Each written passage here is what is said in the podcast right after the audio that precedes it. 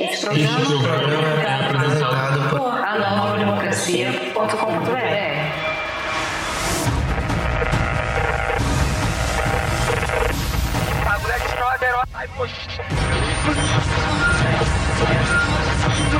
Mas, mas não quer ficar com poder na mão.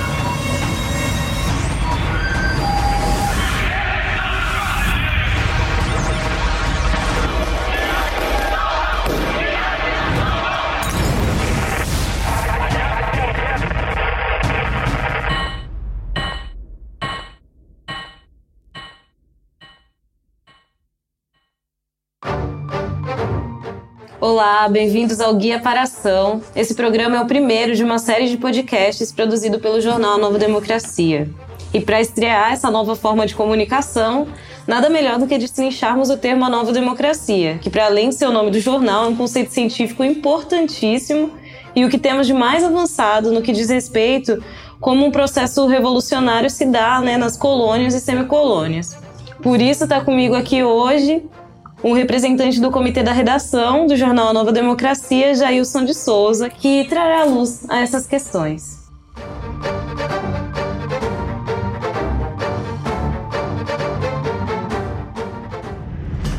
Saudações classistas e democráticas. Está começando o primeiro episódio do programa Guia para a Ação, a teoria revolucionária em discussão. Mas antes de mais nada, vou apresentar essa nova forma de conteúdo do AND. O podcast, é, ele abre uma nova frente né, de divulgação da linha da imprensa democrática, buscando criar um conteúdo de qualidade e aprofundar temáticas, sejam elas teóricas, análises, debates da atualidade, cultura e história. Esse programa em específico, Guia para Ação, vai tratar de elementos da teoria revolucionária, visando servir de material de apoio para os operários, camponeses, estudantes, intelectuais e movimentos populares. Bom, partindo para o programa, por que a nova democracia? O nosso convidado está aqui hoje para responder isso para a gente. Nós sabemos que o conceito a nova democracia provém da Revolução Chinesa e da formulação né, do seu dirigente maior, Mao Tse Tung. E o nome do jornal decorre disso, certo? Certo, sim. Não, primeiro dizer que é uma é uma, um prazer para a gente estar tá abrindo mais esse espaço de divulgação da linha é, democrática do nosso jornal, é, que hoje, mais do que nunca, é uma necessidade premente para que a luta do nosso povo encontre um, um caminho para resolver os problemas, enfim, que afligem né, centenas de, de, de milhares de pessoas, né, se não milhões.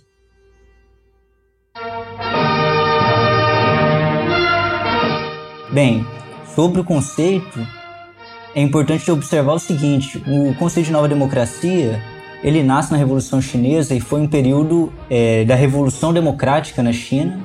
É, isso a gente vai tratar um pouco mais à frente, mas o que é importante antes de tudo é ver esse conceito. Ele significa um avanço muito importante na teoria marxista do Estado. É, porque nova democracia foi uma, um desenvolvimento que o Mao Tse Tung, o grande chefe da Revolução Chinesa, foi um desenvolvimento que ele conseguiu é, é, alcançar né, na prática da revolução do seu país.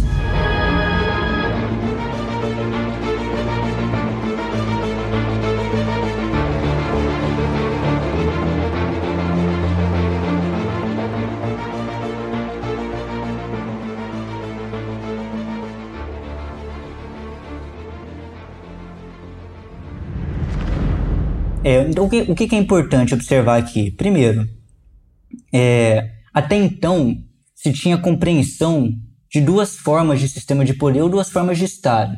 A primeira era o Estado burguês, né, ou seja, é um tipo dado de Estado em que a burguesia impôs o seu regime político correspondente ao regime econômico que ela levantou, ou seja, o capitalismo, e esse Estado tinha a função de preservar o capitalismo reprimir os trabalhadores, o proletariado e outros setores do povo explorados é, e, por sua vez, reproduzir a sua política. É, e existia uma outra forma de Estado, até então conhecida, é, muito importante também, que é o Estado proletário, que nasceu pela primeira vez em 1917 na Rússia, né, como sabemos, e a função do Estado proletário, logicamente, era reprimir a burguesia e instaurar o poder é, político do proletariado.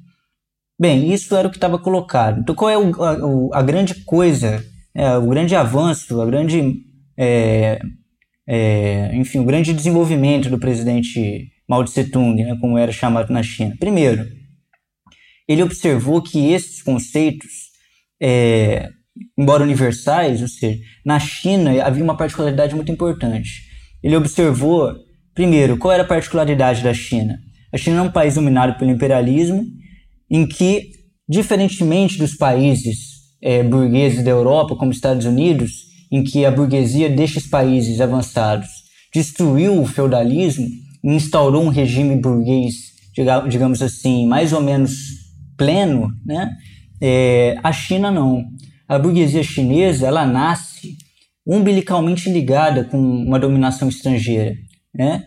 E por sua vez, essa ligação da burguesia chinesa com a dominação estrangeira impediu que ela destruísse no seu desenvolvimento, ou seja, no desenvolvimento do capitalismo, que essa burguesia destruísse o feudalismo completamente.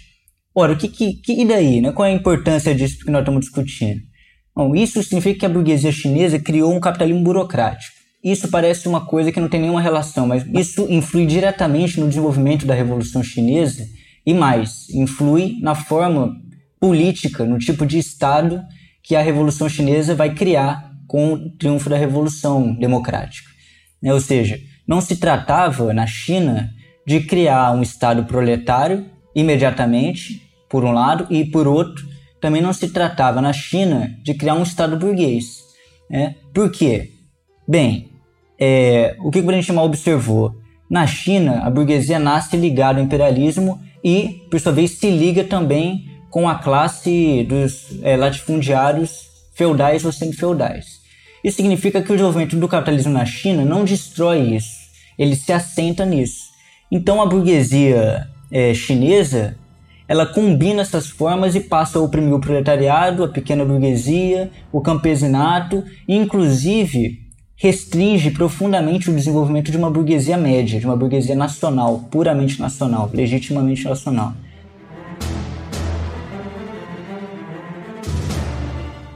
É, isso criou uma situação na China que existia uma grande quantidade de pequenos produtores, pequenos proprietários que se lançavam violentamente contra o regime político que estava colocado na China e depois desde a, desde a monarquia né, do, é, que foi, foi é, derrubada em 1911 até o final da Revolução em 49, existia uma grande movimentação de pequenos proprietários contra aquele regime.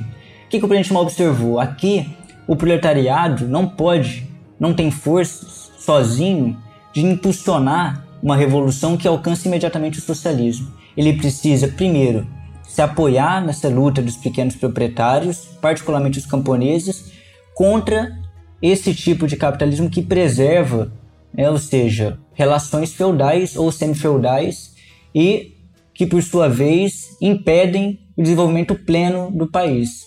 Olha, como o presidente Mao observou isso, é, ficou claro para ele que não se tratava, por um lado, de criar um estado, é, um estado proletário imediatamente, porque esse, essa massa de pequenos proprietários ela não estava querendo socialismo, né? ela estava querendo o direito democrático burguês, né, que devia ter sido cumprido pela burguesia chinesa, mas que não foi, de dar direito à propriedade, ou seja, a pequena propriedade. Né? Então, essa, essa particularidade da China, é, veja qual é a importância disso que nós estamos discutindo essa particularidade tem relação direta com o tipo de evolução. Então, o Mao Tse Tung, ele observando isso, falou: o que é necessário é que o proletariado se ligue com a luta desses pequenos proprietários e dirija essa luta até o socialismo. Muito bem. No entanto, ela tem que passar por uma etapa, uma etapa transitória, né? ou seja, que ligue o regime que tem, digamos assim, restos feudais, ou seja, relações semi-feudais na sua base, com o socialismo. E, por sua vez, isso não podia ser feito por outra, por outra classe que não o proletariado. Porque também, seguindo a tese né, da Internacional Comunista, já desenvolvida por Lenin, é, depois do advento da Revolução Russa, em 17, a burguesia é, passou a ter muito medo da Revolução.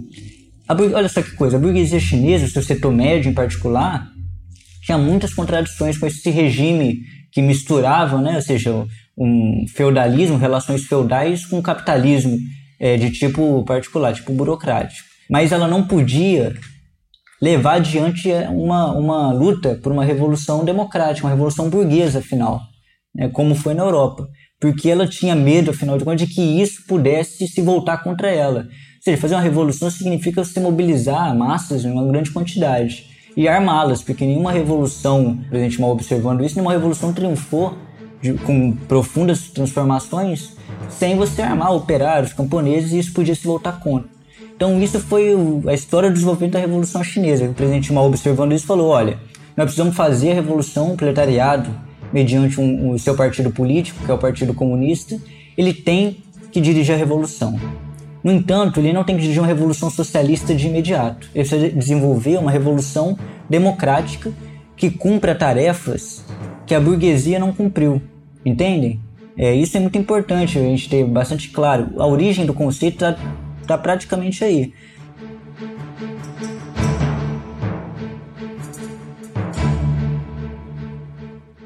Ora, então vamos lá. Se tem dois tipos de Estado, o socialista, ou proletário, e o capitalista burguês, quando você faz uma revolução democrática dirigida pelo proletariado, qual é a forma de Estado? Não é o Estado proletário e nem é o Estado burguês o Mao Tse Tung desenvolveu, é o Estado de Nova Democracia. É aí que está a origem do termo, né? Ou, como ele disse também, a ditadura conjunta de classes revolucionárias é sob direção do proletariado. A origem do termo é precisamente aí. É um tipo específico é, de, de Estado que é necessário para destruir né, a semifeudalidade, o semifeudalismo, digamos assim, e uh, as relações semicoloniais que o imperialismo impõe né, a essas nações dominadas. Né? Então, esse foi o grande, a grande importância desse conceito, né? Ah, sim, companheiro. E você citou, né, é, durante a tua resposta, semifeudalidade, semicolonialidade, o capitalismo burocrático. É possível realizar essa caracterização também para o nosso país?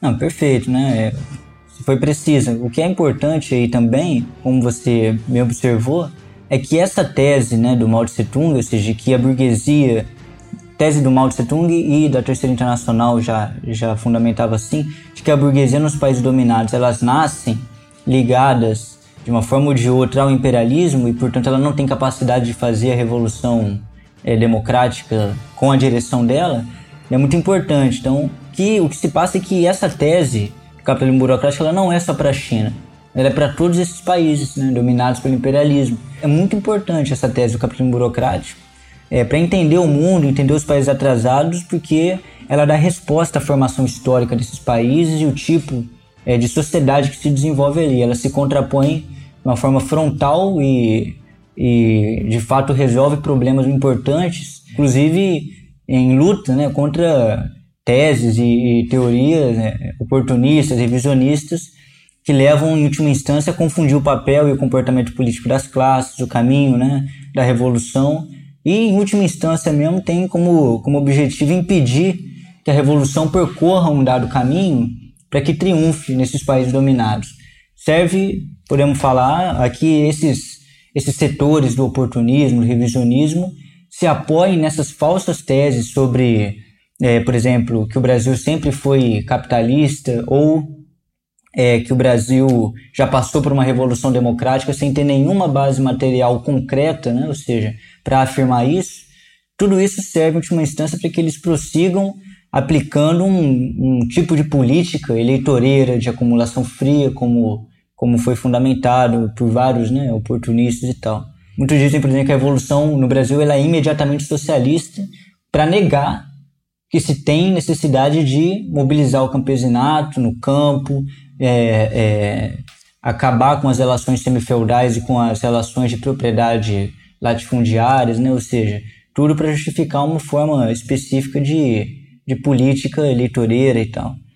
E se a gente olhar a própria formação do Brasil, é, tem três períodos mais ou menos é, é, mais ou menos claros né, do, do, desenvolvimento econômico do nosso país, e a gente vai ver neles que é, a burguesia brasileira ela se desenvolve atada é, à feudalidade, ou à semifeudalidade, ao imperialismo por um lado, e por outro, é, que a burguesia brasileira ela não nasce em, em 1500, né, como tem teses aí de, de agremiações oportunistas que, que tem essa, essa pretensão, né? ou seja, então vamos lá, o primeiro período, por exemplo, a gente pode demarcá-lo mais ou menos de 1500 a 1570 é, do Brasil, na época que sequer se tinha essa, essa nação em conformação, é, e foi um extermínio muito grande, mas também teve a situação de pau-brasil, né, na, na, nas encomendas, como eram chamadas essas relações, que isso não tem nada de capitalista. Essa, essa forma de exploração da, da massa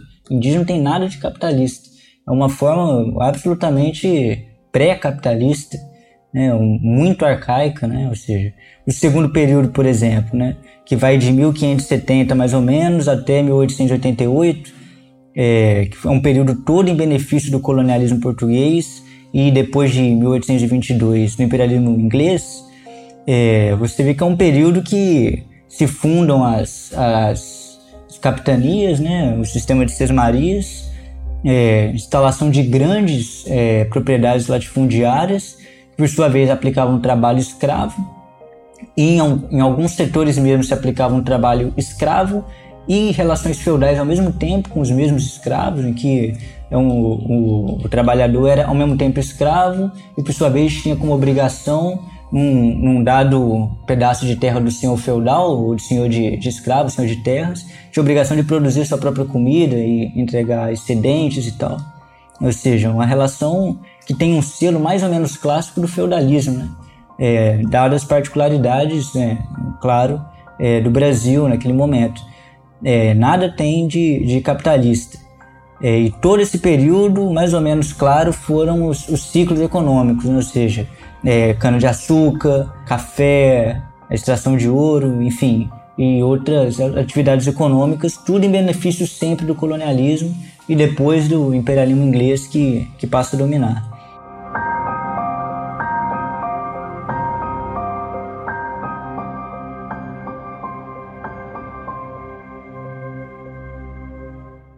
é, observando os dois primeiros, fica claro, né? Nada tem de capitalista, o, o que é um absurdo, né? Um absurdo completo afirmar isso. Nada tem de capitalista colonização é, aqui no Brasil, mais ou menos clássica de, de tipo feudal.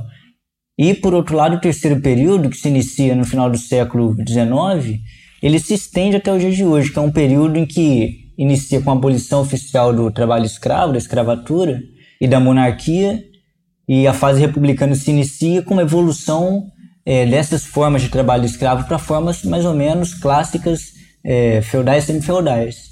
É, você, aquela massa é, muito grande de escravos é, não tiveram, não foram absorvidos por uma indústria nacional, a, a propósito por indústria nenhuma né, naquele período. Ah, e ficaram nos campos é, foi proibido o trabalho escravo, em alguns locais sequer, sequer houve mudanças, como no interior mais, mais profundo, e é, em vários locais o que se houve é uma, uma, uma regressão ao feudalismo. Né? Então, o Nelson Ernesto Sodré até fala regressão feudal com o final do trabalho né, da escravatura, dessa instituição. É um período é, de que se inicia em 1888 de transição ao capitalismo. Uma transição lenta, dolorosa, é muito complicada, do feudalismo ao capitalismo. E em todo esse período se mantém mais ou menos preservadas, de uma forma mais ou menos é, idêntica, as relações feudais, mudando apenas a sua forma de manifestação. É o que o Mariátegui e outros teóricos vão chamar de, de as relações feudais ou semi-feudais, elas vão evoluindo a sua forma, mas se mantém no fundamental como relações feudais e semi-feudais. Então, o que acontece é que essa transição é, do capitalismo, ou melhor, do feudalismo para o capitalismo, ele é lento, é uma transição lenta, e o que acontece? Esses latifundiários que acumularam fortunas, um capital muito grande com a exploração dos escravos e, claro, dos servos, os camponeses em condições, em condições feudais, semi-feudais, eles vão pouco a pouco, graças a esse volume, passando a investi-lo no comércio, na exportação e importação, é, dado que naquele, na, naqueles idos já se iniciava uma exportação muito grande de mercadorias e mesmo de capital, particularmente da Inglaterra para o Brasil. Era o início do trabalho de uma forma mais ou menos massiva, né, do trabalho assalariado no Brasil, com o fim da, do trabalho escravo, o fim oficial dele. E esses, esses latifundiários vão se desenvolver com uma classe de compradores mais ou menos na verdade, mais ou menos não, é completamente ligadas, umbilicalmente ligadas. Eram latifundiários que, por sua vez, eram também uma classe grande de comerciantes, poderosa, que lucrava com a, com a importação de manufaturados do, da Inglaterra, pra, é, principalmente, e com a exportação dos bens primários, que, por sua vez, demandavam é, as indústrias inglesas, principalmente também.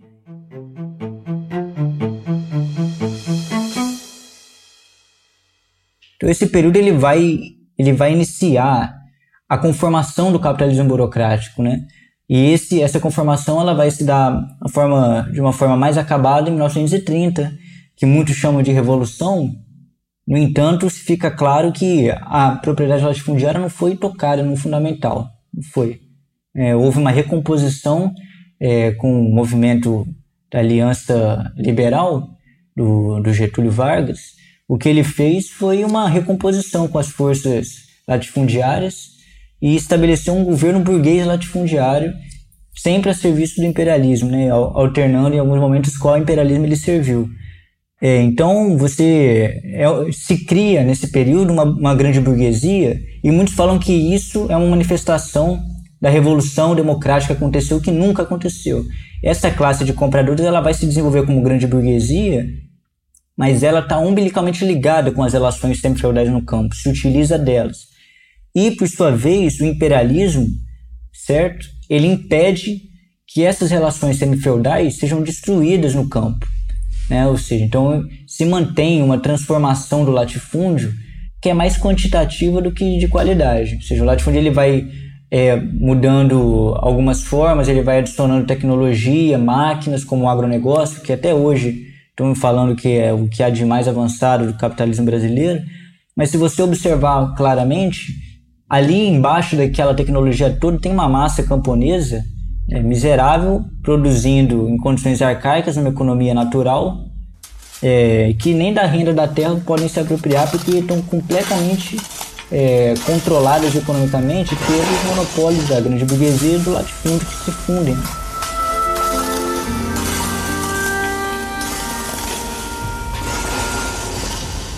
Aqui também se aplica o conceito de capitalismo burocrático, o conceito de semi-feudalidade, semi-colonialidade, porque em síntese é o mesmo processo. Na China, foram os latifundiários que se converteram em compradores em ligação com o imperialismo. No Brasil, idem, né? Os latifundiários se convertem em compradores, se conectam diretamente com o imperialismo, né? nessa relação de importação e exportação, é, inclusive de capitais, e desenvolve inclusive indústrias. Muito bem, mas essas indústrias são completamente dominadas e elas só vão até um, um determinado local, certo, de desenvolvimento, até um determinado nível de desenvolvimento que o imperialismo permite. Então é um país dominado pelo imperialismo e é um país que no campo tem um nível de desenvolvimento das forças produtivas, particularmente da economia camponesa, bastante baixo, né? bastante baixo.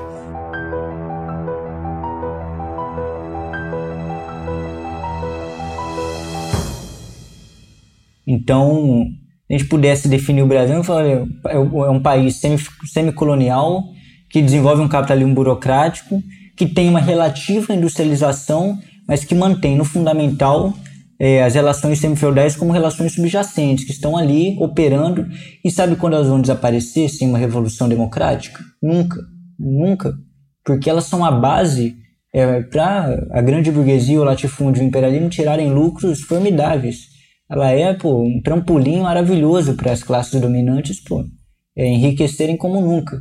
E você pode perceber que sai ano, entra ano, sai década, entra década, a quantidade de famílias camponesas, a casa das dezenas de milhões produzindo a cesta básica de subsistência, se perpetua. Esse número se perpetua sempre, né?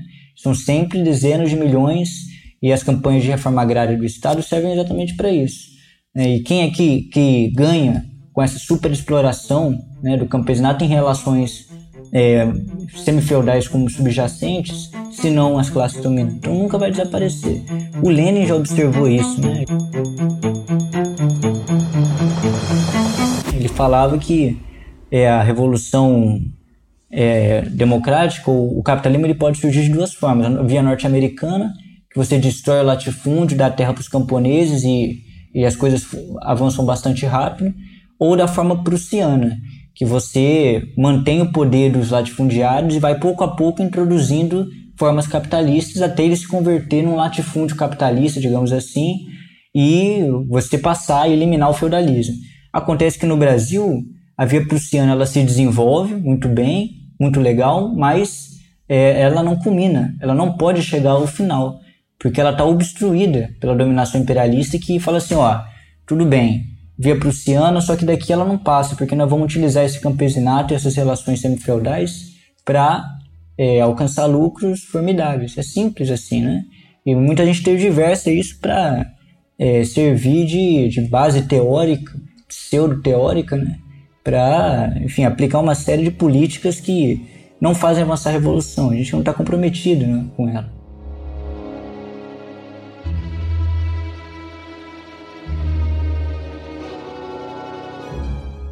Entendi, companheiro. Fica claro, né? Como essa definição é acertada, né, para a realidade do nosso país. Mas como que aqui no Brasil a burguesia, a média burguesia se comporta? Ela se comporta como a média burguesia chinesa? Sim, sim, perfeito. Né? A burguesia nacional, genuinamente nacional, como nós, nós caracterizamos, o Mao Tse Tung caracterizava, que é a média, é, ela tem uma, um comportamento muito semelhante. Na verdade, praticamente na sua natureza, idêntico, o mesmo comportamento. Ela é esmagada pelo, pelo imperialismo, pelos monopólios da grande burguesia, pelo capital financeiro e tal, pelo latifúndio, né, que mantém a economia completamente dominada pelo estrangeiro, pelo imperialismo estrangeiro, mas por, um, por outro lado ela pô, tem medo mortal da revolução. Ela não vai contra o bloco dominante, das classes dominantes, porque teme que isso que isso leve a uma, a uma situação que ela perca o controle. É a mesma coisa o campesinato brasileiro, mesma coisa, né? Ele é, ele é, ele é alijado da sua terra pelo, pela concentração de terras, por essa evolução lenta do feudalismo para o capitalismo burocrático, uhum. e ele é a classe mais, entendeu? Que mais luta contra essa situação é, é, assim, completamente alheia aos seus interesses, né? Então, por isso que, assim como a burguesia chinesa, a burguesia nacional brasileira se comporta é, de uma forma dupla. Por isso que a Revolução Brasileira ela é necessariamente uma revolução democrática, né? Por isso que também ela tem que ser dirigida pelo proletariado como na China. Então a contradição principal nos países subjugados, né, que é a questão da terra, impulsiona e coloca os camponeses como num papel central. Não, exatamente. É, o que acontece é que tanto na China foi assim como no Brasil segue sendo, o problema da terra é o problema central e os, os, os, camponeses são os que mais são lançados à luta e por isso que o centro da revolução democrática é a questão da terra. E o mesmo podemos falar com relação às, às semelhanças entre a revolução democrática na China e no Brasil é com relação à burguesia média, à burguesia nacional. É, embora tudo que foi dito seja verdadeiro com relação ao seu duplo caráter, não significa que ela não possa participar do, da nova democracia, ou seja, da revolução de nova democracia. Só que agora, nessa época histórica, apenas pode fazê-lo como parte da frente única. Ela pode se unir e ela efetivamente faz isso em determinadas circunstâncias. Ela se une à nova democracia, ao, ao regime de ditadura das classes revolucionárias, sob a condição de ser dirigida pelo, pelo proletariado.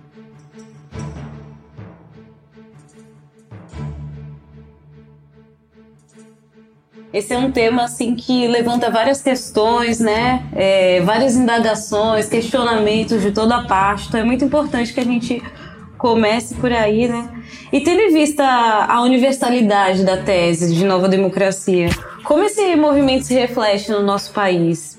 É possível afirmar que ele já interfere na realidade brasileira? Você consegue trazer alguns elementos, algumas expressões para ilustrar isso para a gente?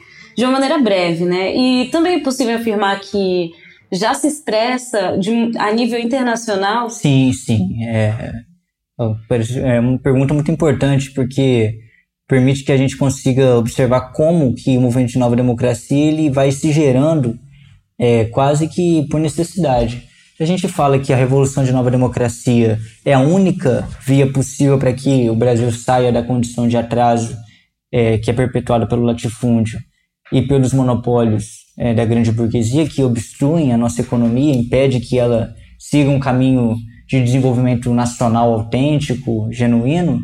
É, então, é claro que as massas populares, ou seja, dessas classes que são afetadas, se movem no sentido da nova democracia.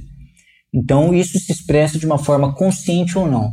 Então, por exemplo, não é coincidência, e pensar diferente disso é no mínimo e contra a realidade, que o maior movimento social, é, como gostam de, de chamar, né, é, da América Latina e um dos maiores do mundo, é um movimento camponês em que pese é, as debilidades e insuficiências. Isso não é uma coincidência.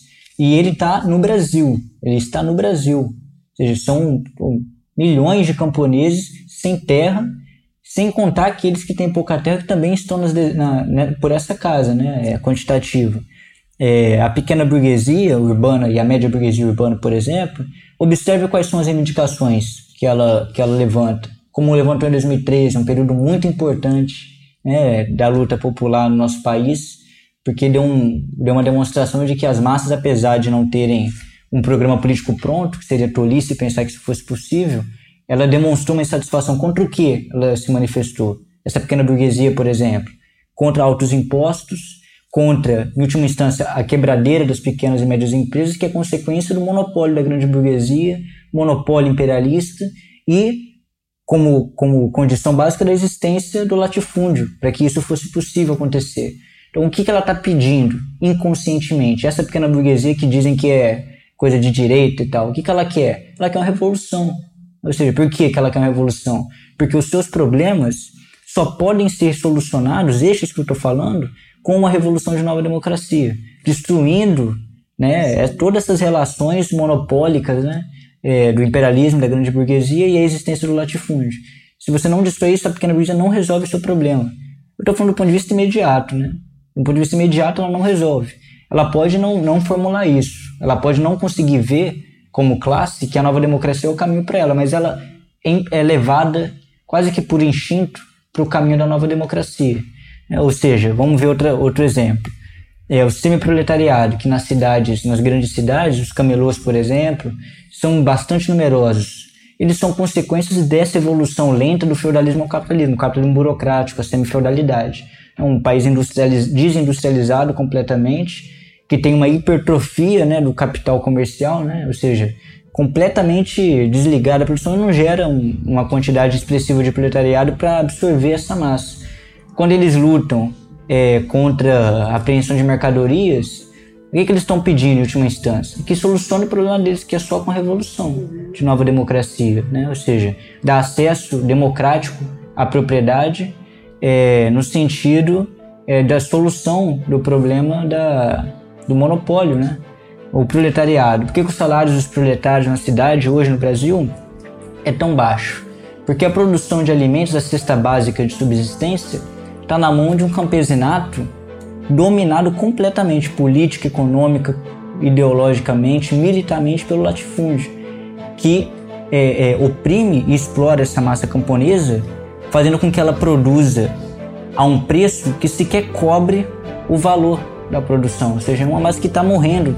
Tá, quando a gente come arroz e feijão, nós estamos comendo o suor e o sangue do camponês pobre que não tem condições de né, de sair né, dessa situação, se não por uma revolução que, que liquide a propriedade latifundiária, no sentido de monopólio né, da terra.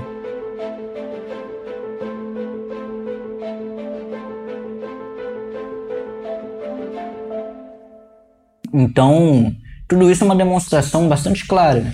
A gente pode, sei lá, podemos não gostar que isso seja assim. A gente pode querer uma revolução socialista amanhã, mas a realidade é um muro né, de concreto que se a gente vai contra ele, ele, ele bate na nossa cabeça. Então a realidade é bastante clara. Assim, uma revolução de nova democracia democrática é a única via possível. Né? Então por isso que existe essa, esse comportamento natural. E a nível internacional, esse movimento né, espontâneo também acontece. Porque o mundo todo, é, excetuando a, os principais países da Europa, Estados Unidos, Canadá, é, Japão, China, Rússia e, e, alguns outros punhados que são potências imperialistas, o resto do mundo todo é, é são semicolônias, uhum. né, são países dominados. E nesses países o que se clama, as massas desses países, são revoluções de nova democracia também, né, nos seus respectivos países e tal. Então tudo isso é uma necessidade muito muito premente para todo o nosso povo e, e, você percebe isso nos fatos, né? Eu acho que isso é uma pergunta muito importante de a gente fazer, porque isso leva a gente a pensar qual é o caminho, né? Outro aspecto importante que comprova, por exemplo, não é coincidência também que exista, tem existido no nosso país, na história, personalidades nacionalistas que tem uma profunda um, defendia profundamente um setor da burguesia brasileira não monopolista, ou seja, a média burguesia, como Leonel Brizola, como o próprio é, João Goulart, ou seja, são personalidades que defendiam a burguesia nacional porque eles eram representantes dessas classes, os mais conscientes representantes dessas classes. E o que, que eles exigiam? É, eles exigiam um direito democrático à propriedade e um contra politicamente, né, esse monopólio é, latifundiário e, e da grande burguesia do imperialismo. Mas, uma vez mais, como a burguesia não pode, a média burguesia não pode fazer revolução por tem medo dela, o que aconteceu com a burguesia nacional e com essas personalidades não puderam levar adiante. É por isso né, que a gente fala que a revolução ela tem que ser dirigida pelo proletariado e essa revolução democrática ela, ela é uma via é, que leva inevitavelmente ao socialismo. Porque se ela só pode ser dirigida pelo proletariado, é natural que chegando na nova democracia o proletariado avance adiante ao socialismo. Então alguns acusam assim, ah, vocês defendem, é, referindo-se né, às teses do presidente Mao, vocês defendem é, a burguesia e não o proletariado. Não se trata disso, né? Bem, vejamos os fatos históricos. A China virou socialista depois da Revolução de Nova Democracia. Então isso é muito, é muito importante. Né?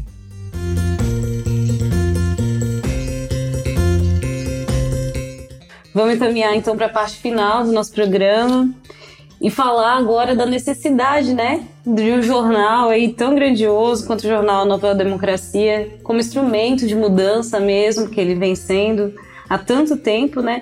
E aí eu queria que você contasse um pouquinho para a gente como é que funciona as redes de apoio, os comitês, né, os apoiadores. Conta um pouco para a gente sobre o jornal.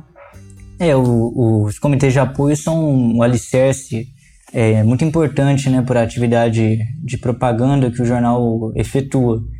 É, são hoje estão na casa de, de dezenas de comitês, são apoiadores que recebem o jornal, fazem a divulgação, vendem e são por isso mesmo uma fonte de sustentação financeira para o, para o jornal e são também correspondentes locais. Então, muitas notícias, acontecimentos são, é, é, é, como se diz, são são verificadas pelos, pelos apoiadores que escrevem notas, notícias matérias que seja e remete à redação. Então, são uma fonte de conhecimento que o jornal tem com, com a situação real nas diversas regiões do país.